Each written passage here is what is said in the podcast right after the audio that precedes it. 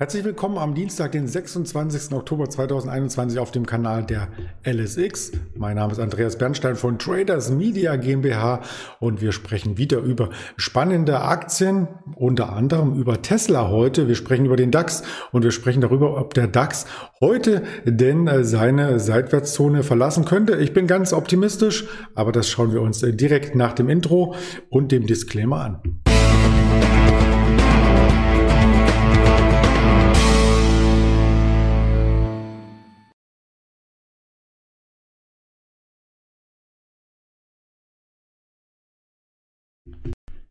Da bin ich auch schon wieder mit der entsprechenden Präsentation. Wir haben die Themen schon benannt und hier skizziert und die möchte ich im Tagesverlauf natürlich auch mit jemandem besprechen, mit keinem geringeren am Dienstag wie mit dem Daniel Saurenz, der gegen 11.30 Uhr hier für ein Marktinterview zur Verfügung steht. freue ich mich schon sehr drauf. Also 11.30 Uhr vormerken auf YouTube und auf den anderen sozialen Kanälen, die ich am Ende auch nochmal nennen möchte. Ja, der DAX hat gestern ordentlich zugelegt zugelegt. Es sieht dramatischer aus, als es in Punkten war. Zwischen dem Tief und dem Hoch gab es nur eine Bewegung von 80 Punkten, also die Volatilität im Vergleich zur vergangenen Woche wieder etwas abgefallen, zu Freitag zumindest.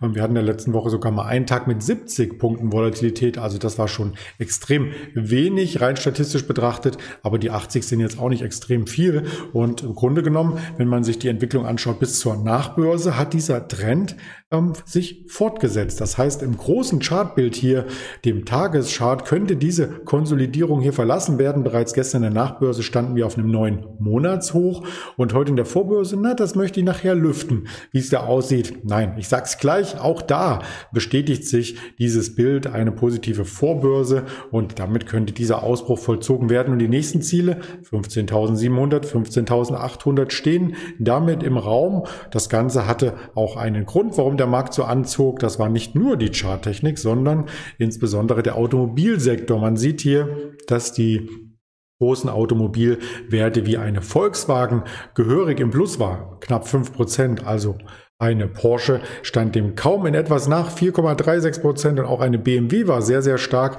die Daimler sogar auf einem neuen Sechsjahreshoch. Also da ist der ganze Sektor ähm, ordentlich in Fahrt gekommen. Anders kann man es nicht ausdrücken bei den Automobilwerten und die wurden nicht geschoben, sondern die wurden gezogen und zwar von einem anderen Automobilwert, dem hätte man es vor wenigen Jahren ja gar nicht zugetraut, dass er weltweit den Sektor begeistert. Aber so war es nun einmal gestern und äh, die Frage ist, welcher es ist. Ich werde es gleich lüften.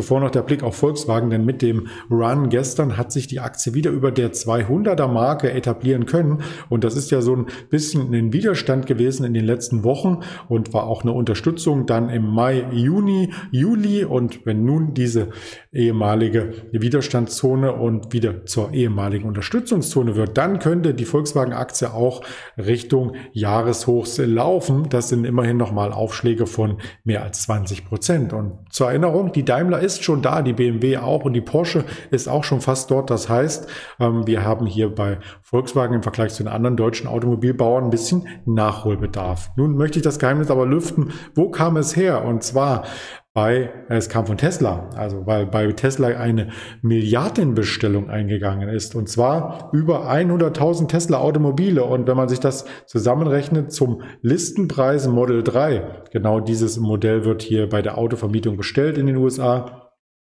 das ist notiert mit 44.000 US-Dollar. Also mal 100.000 sind 4,4 Milliarden. Das kann jeder ausrechnen. Und Tesla selber sagt, das ist nur ein Zehntel der derzeitigen jährlichen Herstellungskapazität. Aber ein Zehntel heißt, dass mehr als ein Monat nur äh, produziert wird, um den Großauftrag von Herz zu bedienen. Also das ist schon äh, Wahnsinn. Und der Rivale von Sixt ist damit äh, ein Stück weit in Richtung neue Modelle gegangen. Also Sixt bestellt zwar auch immer wieder neue Modelle, aber nicht in dem Umfang. Und warum bestellt das nun gerade Herz? Nun, die können es sich leisten, das möchte ich ganz salopp so sagen ohne zu sehr in die Firmenpolitik da einzutauchen, äh, weil nämlich dort Investoren noch einmal zugelegt hatten in jüngster Zeit. Doch schauen wir erstmal auf den Tesla-Kurs. Der ist nach dieser Meldung gestern um 12 Prozent gestiegen und damit auf Sicht von mehreren Jahren auf ein Allzeithoch. Das bisherige Allzeithoch lag ja im Februar bei rund 900 US-Dollar und jetzt liegen wir erstmals über 1000 US-Dollar und erstmals als Firmenwert auch über einer Billion US-Dollar. Also willkommen im Club der Billionäre könnte man zum Unternehmen zurufen. Und so dynamisch, wie das gestern stattfand, hat das natürlich auch einige, die auf einen Doppeltop gesetzt haben, ähm, getroffen. Die wurden ausgestoppt. Also diejenigen, die auf fallende Kurse bei Tesla setzten in den letzten Wochen, hatten hier wenig Freude an ihrem Investment.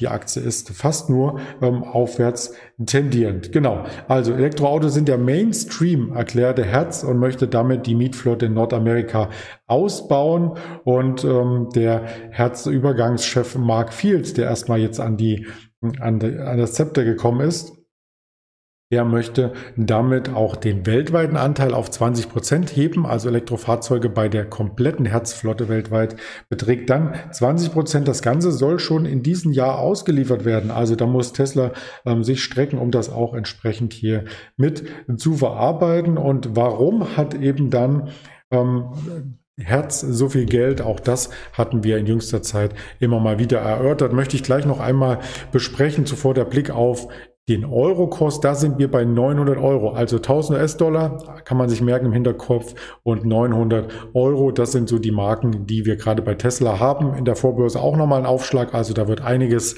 äh, jetzt schon eingepreist, ähm, auch an, weiß ich nicht, Fantasie vielleicht, dass eine Sixt oder andere Autovermieter oder auch andere große Firmen ihre Flotten umstellen Richtung E-Mobilität.